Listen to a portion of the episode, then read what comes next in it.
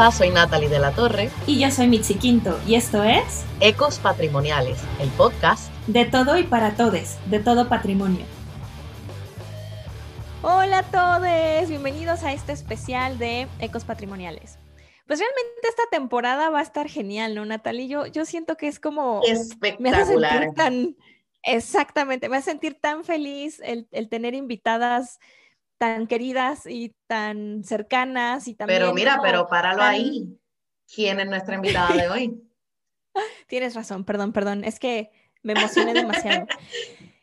Hoy tenemos a una gran eh, colaboradora y sí, sí quiero decir que es una gran colaboradora porque realmente es, es alguien que nos conectó con muchas mujeres trabajando en, en gestión integral de, de riesgos de desastres, Gracias a ella pudimos contactar a Luz, eh, saludos Luz, em, y pues hablamos de, ella incluso en ese, en ese episodio que tenemos hoy a Stephanie Jiménez, pero vamos a preguntarle primero a Stephanie Jiménez, ¿quién es Stephanie para Stephanie? ¡Ay, hola!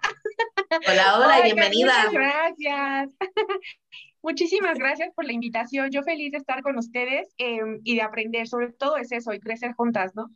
A mí me encanta, la verdad. Entonces, qué felicidad. Muchas gracias. Yo, a ver, les platico un poquito de mi de carreras. Estudié Relaciones Internacionales y, o sea, igual creo que estaré frustrada porque ya ahora con el paso de los años digo, ay, ¿por qué no estudié alguna ingeniería, no? Viendo algunas aplicaciones, de, o sea, de lo que me pregunto todavía y que digo, ay, esa herramienta me serviría más, ¿no? Ahora, la otra cuestión, la cuestión es que también he sido súper afortunada en poder trabajar en cosas de relaciones internacionales, de cooperación internacional, lo cual no está mal, ¿no? Pero al menos eh, del motivo del que yo quería solucionar, o sea, sí traía yo mucho esta ondita de eh, cómo bajamos el financiamiento para comunidades, ¿no? O sea, como que mi trabajo era siempre de cómo lo hacemos tangible y cómo, si le, o sea, cómo nos evitamos como toda esa burocratización y que el gasto se quede en, que, en gastos administrativos, ¿no? O los donativos, que eso es lo que vemos como muy frecuentemente, ¿no? Y que Oye, lo que llega a la comunidad afectada es así, ¿no? Entonces es como, ¿por qué pasó todo esto si se supone que anuncian con bombo y platillo que hay, que la suma de esfuerzos, que donativos, ¿no? Y yo, no, no, no, como que eso era lo que me movía al principio. Y ya después, pues vas entendiendo cómo funciona el sistema, los distintos actores, te vas enamorando y desencantando, ¿no? Entonces, em, bueno, yo feliz de ser internacionalista.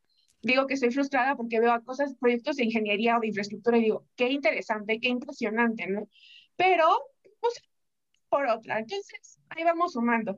Em, y bueno, a mí me encanta, o sea, la verdad es que creo que llegar hasta aquí más bien es de poder hacerme un chorro de preguntas, de estarme quejando todo el tiempo y de no encontrar sobre todo soluciones. Creo que es más eso lo que me llevó a llegar a, a llegar a, temas de reducción de riesgos de desastres y manejo de emergencias, pero igual, como que al final, afortunadamente, encuentras a gente buena ondita, gente que no, y dices, pues ahí la terquedad, aquí sigue, y ni modo, ¿no? O sea, como que toca seguir por ahora tocando piedra en este espacio, ¿no? Mientras Brutal. Se pues aquí estamos.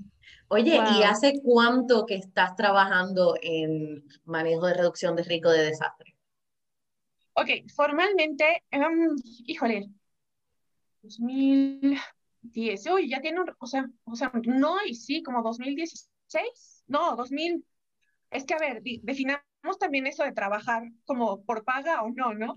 O sea, empecé a involucrarme en los temas, empecé a involucrarme en los temas onda 2013. Al final veía de los trabajos donde estaba, terminaba yo en proyectos de, ah, sí, comunidad, pero que fue afectada por algún desastre, pero no era una institución de, ni de emergencias, ni de riesgos, ni protección civil, ¿no?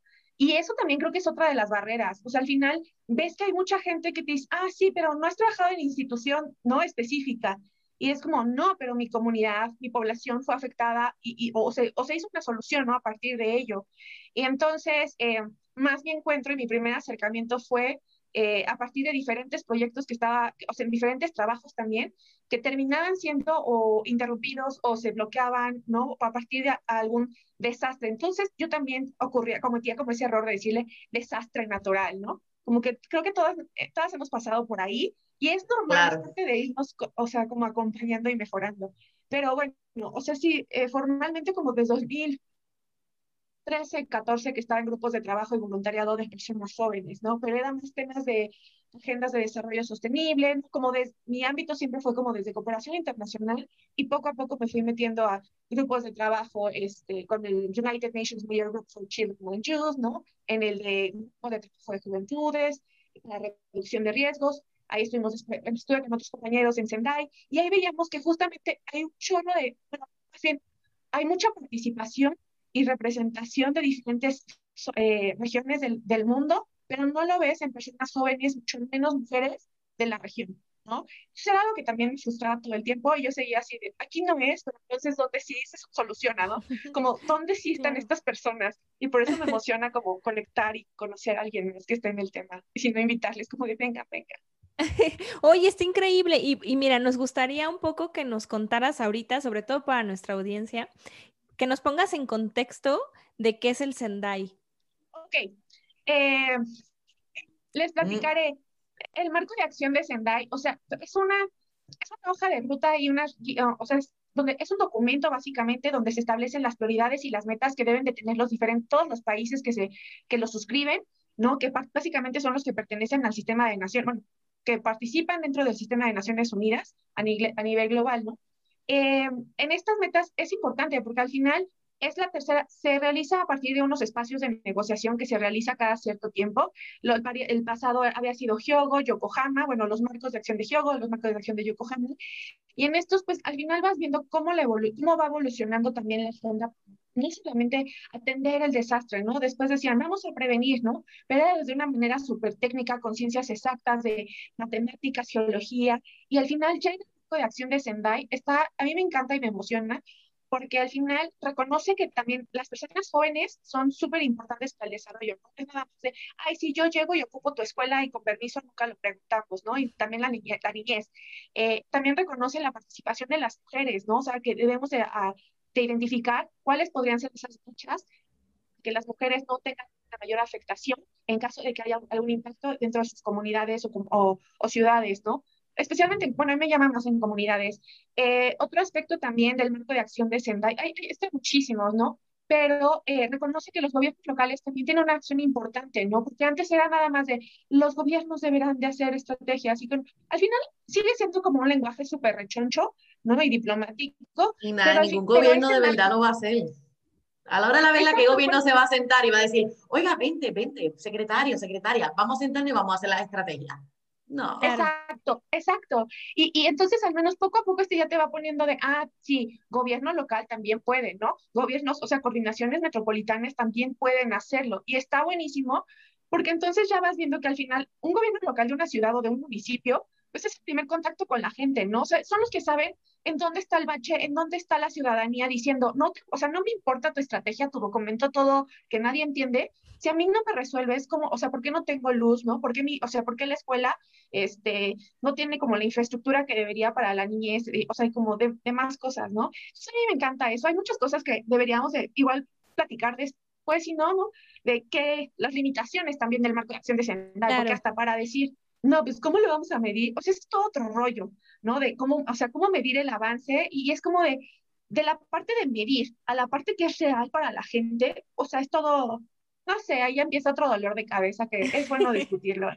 Claro, no, pero bueno, además de que está de más decir que esta es tu casa y ecos patrimoniales y estará siempre abierto para que regreses y sigamos discutiendo acerca del marco de Sendai, sí quería mostrarlo a colación porque pues bueno, este es un espacio incluyente y plural y hemos tratado de traducir todos estos conceptos y términos pues bastante abstractos, como tú bien dices, para una audiencia que puede venir de diferentes disciplinas.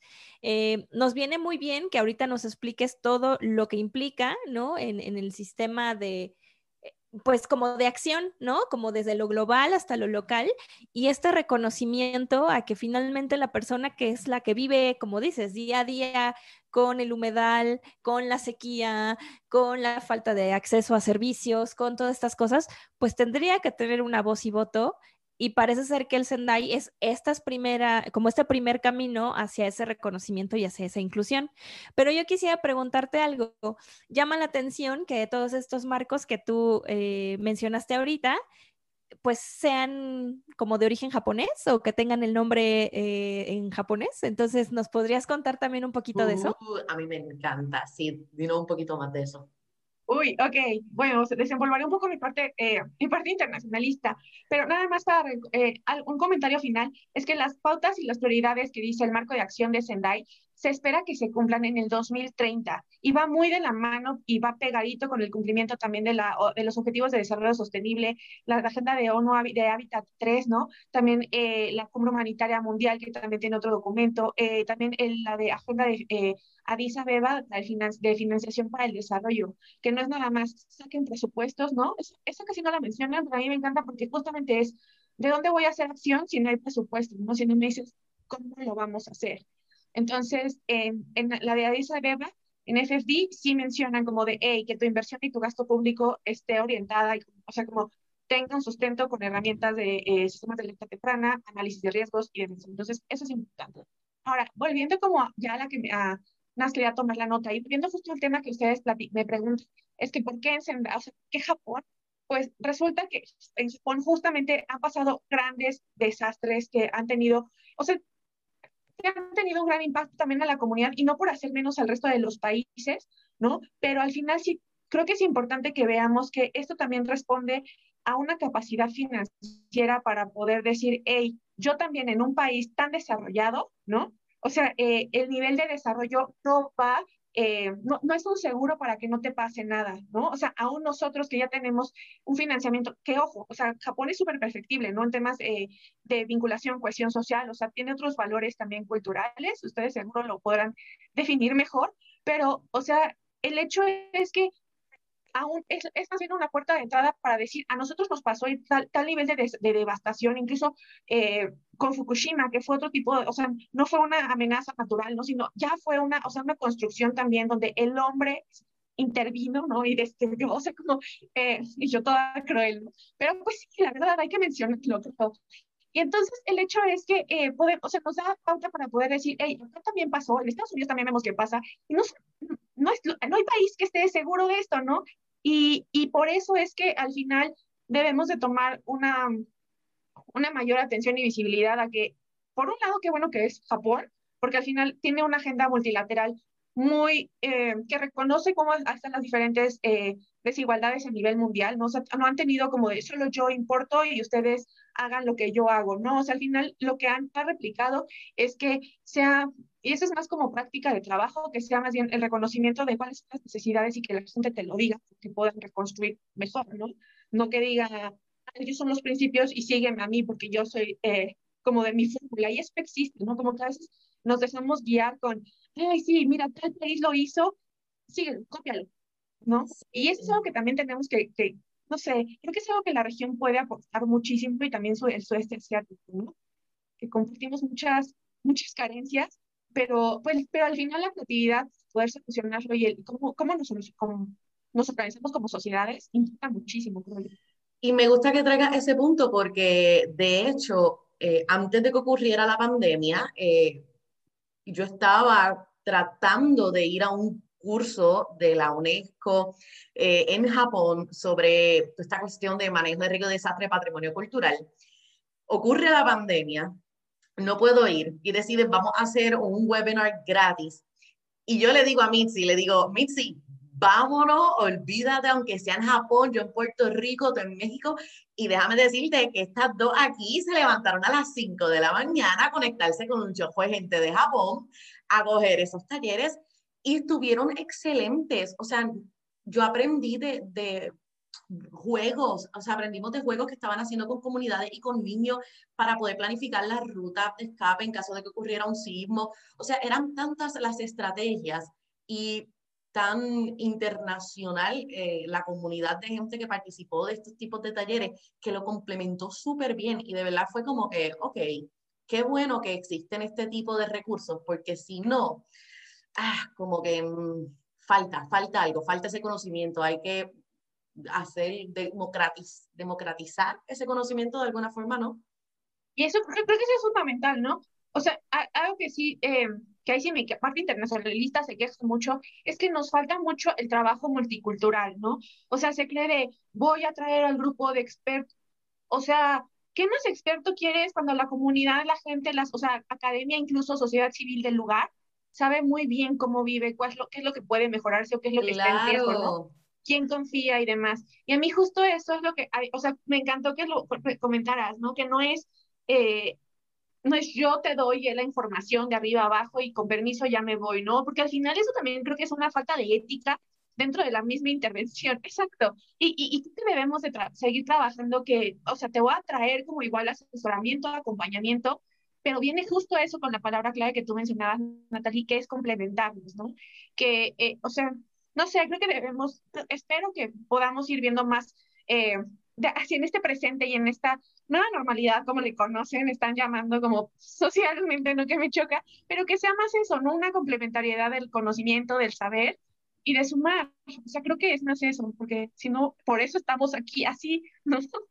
Claro, sí, fíjate que esto me deja también con la reflexión de que muchas veces se espera, ¿no? Y eso lo platicábamos un poco con Luz y también este, lo reflexionábamos con Isabel, de cómo llegan estas personas, o sea, esta imagen del hombre blanco que es el Salvador, ¿no? Incluso si uno ve en las páginas web de grandes instituciones así de se apoyó en este momento a Nepal, se apoyó en este momento a Brasil, se apoyó en este momento a China, o sea, siempre es este discurso, este mediático en el cual las comunidades, y, además pensamos que las comunidades son como algo aparte, ¿no? Es como allá la comunidad y yo. Sí, nosotros somos parte de esas comunidades. Las comunidades somos nosotros todos los días. Soy yo, mi mamá, mi perro, mi, todos somos partes de la comunidad y tenemos las capacidades para resolver lo que nos pasa en el día a día. Porque si no, imagínate, ¿no? Sería como, si no es porque viene este hombre salvador blanco, entonces, ¿cómo es que hemos sobrevivido tantos años? A mí siempre me ha dado mucha risa con los risk assessments, es decir, las evaluaciones de riesgo, que, por ejemplo, eh, tenemos que llenar para, mm, viviendo en el sistema inglés, tenerlas que llenar para poder venir a mi propio país y hacer trabajo en México, ¿no? Entonces, me encanta que es una serie de preguntas y es como, ¿Puede haber conflicto armado? Pues sí, sí puede haber, ¿no? ¿Puede haber actividad sísmica? Pues sí, es México. O sea, si por ellos fuera, yo no vendría jamás acá porque es una zona de riesgo a tal nivel. Y tú sabes que a mí no me dejaron para mi maestría ir a Puerto Rico porque yo no podía hablar de huracanes. Y yo, disculpa, ¿qué qué? O sea, eso fue otro papelón. Pero ya es un tema aparte de esta problemática de quién tiene ese poder de decirte qué puedes o no hacer cuando tú eres nativa de un país y tú tienes la capacidad para saber qué decir y qué no decir cuando estás trabajando con personas, ¿verdad? En investigaciones, ¿verdad? De ciencias sociales, en este caso. Pero, Stephanie, yo quería preguntarte, ¿qué y cómo ha sido para ti como mujer trabajar en este campo? Híjole, creo que ah, fácil, ¿no? Apenas, o sea, lo sigo viendo, lo sigo viviendo y lo, lo platico incluso en el trabajo, ¿no? De que poco a poco te vas dando cuenta que hay em, barreras, actitudes que al final hay quienes las podemos aguantar, hay quienes no en otros trabajos, ¿no? Esto es como una serie de cosas, al final no es nada más de ahorita, ¿no? Como que vas viendo eh, cómo vas sobreviviendo, ¿no? Todo por seguir en, o sea, el amor al, al lugar, al tema, a, tus proyectos, ¿no? A, a, a poblaciones con quienes trabajas. Y creo que justo ese es otro, tema, ¿no? Ahorita que platicaban de, oye, y puede haber eh, riesgo, ¿no? O sea, como que de repente se espera que tú llegues y soluciones todo trabajando en emergencias, ¿no? Y es como, a ver, si tú eres como la persona fuereña, esto requiere como trabajar un tema de confianza, ¿no? O sea, y esto lleva su tiempo, ¿no? Y dejar a las comunidades o tus sectores o, o, con quienes trabajes de la nada es otro tema. O sea, también te perjudica, ¿no? Porque es una confianza institucional o, o, de organización que al final va a impactar después en la, la comunidad. Porque yo no te vuelvo a creer porque nunca me resolvieron nada, ¿no? Como que me trataron como, como alguien de laboratorio para poder saber como que se hacía.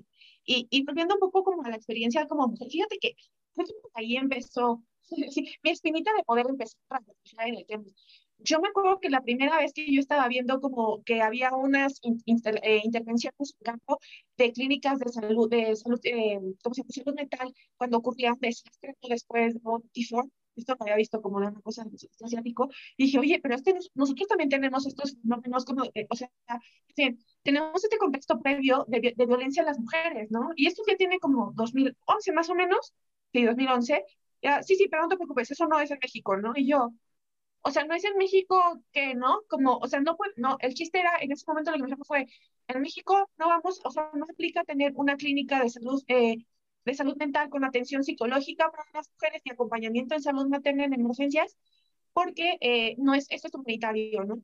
Y entonces ese es otro tema, cuando distingues lo humanitario de la agenda de riesgos, ¿no? Y, pero era de, no, yo, ok, dije, pues aquí no es, ¿no? Cuando empiezas a platicar y a preguntar, es como de, sí, sí, pero tú trabajas en relaciones internacionales, nada que ver con nosotros, ¿no? Y yo, eso fue después, ¿no? Y dices, ok, entonces, ¿de dónde salen los, los donativos que quieres, ¿no? ¿De dónde es que haces toda esta, esta financiación para los proyectos de infraestructura preventiva, de alerta temprana? O sea, al final cuando te dicen de manera inicial, ¿no? Dices, ah, pues entonces aquí no es y vas, o sea, sigues como con tu vida, ¿no? Y, y, y al final no son barreras tan difíciles para, sí, para entrar y participar, ¿no? Pero pienso más bien en, en, la gente que realmente ha traído como una, un interés en, trabajar, en exportar, en prevenir que haya una inundación en sus comunidades. Y ahí sí dices, o sea, nada más te, te imaginas, o sea, cómo estado de mayor difícil como las agallas que tienes que tener para seguir soportando que te digan no, no, no en cada tiempo porque no hay, eh, o sea, se considera casi, casi que hay si hay comités municipales, ¿no? En otros lugares del país que se tengan que hacer o en otros lugares, que digan, a menos que diga que es cuota de género o que diga que aquí pueden participar las mujeres, puedes hablar, ¿no? Lo que sí ha tocado es que em, hubo una comunidad que, en lo que estaba trabajando, que porque no decía, decía, justamente como las reglas de operación del programa, ¿no? O sea, de, los comités de los comités eh, comunitarios de prevención de riesgos. Decían, los hombres, o sea, ¿cómo era? Los usuarios, no sé qué, y como no decía las usuarias, entonces no podrían participar, ¿no? O sea, deja tú nosotros quizá a nivel oficina, ¿no? Como a nivel ciudad, que ya es una brecha súper grande. Nada más por temas del lenguaje, hay muchas comunidades en las cuales no están participando ni les están tomando la opinión a muchas mujeres y al final te vas dando cuenta que si no te están tomando en cuenta para participar, tampoco para decidir, mucho menos para decir, para, o sea, para saber la información de cómo te va a afectar la decisión de quienes llegaron a esa, a esa cúpula de poder, ¿no? Porque compadrito, porque demás. Entonces, eh, no sé, o sea, al final más bien, más bien, no me ha tocado una experiencia directamente tan mala, ¿no? De, sí en comentarios, ¿no? Sí en comentarios muchistas, eh, que hay quienes, o sea, no culpa a quienes las, a quienes las eh, empatizan con, quien, con el hombre que las dice, porque es una manera quizá de sobrevivir, ¿no? ¿No? O quizá no tienen como también esta formación en feminismo, que ojalá pronto la ¿no? Pero, pero al final, o sea, creo que más bien en el paso de, cuando vas pasando como diferentes barreras y vas viendo de, oye, ¿y esto cómo funciona? Pues más vas viendo que no funciona para poder incluir a diferentes poblaciones y eso es lo preocupante para, y, que donde necesitamos igual más manos aliadas. Wow, eh, impresionante todo eso que nos acabas de compartir. Este, pero vamos a dejarlo hasta ahí porque tenemos mucho más en la segunda parte de esta conversación junto con Stephanie Jiménez. Muchísimas gracias por estar aquí y gente, acuérdense de sintonizarnos a través de Spotify, Apple Podcast, Google Podcast y todas las demás este, plataformas para escuchar podcasts.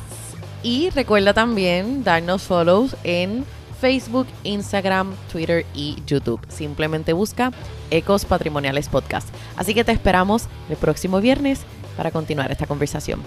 Gracias.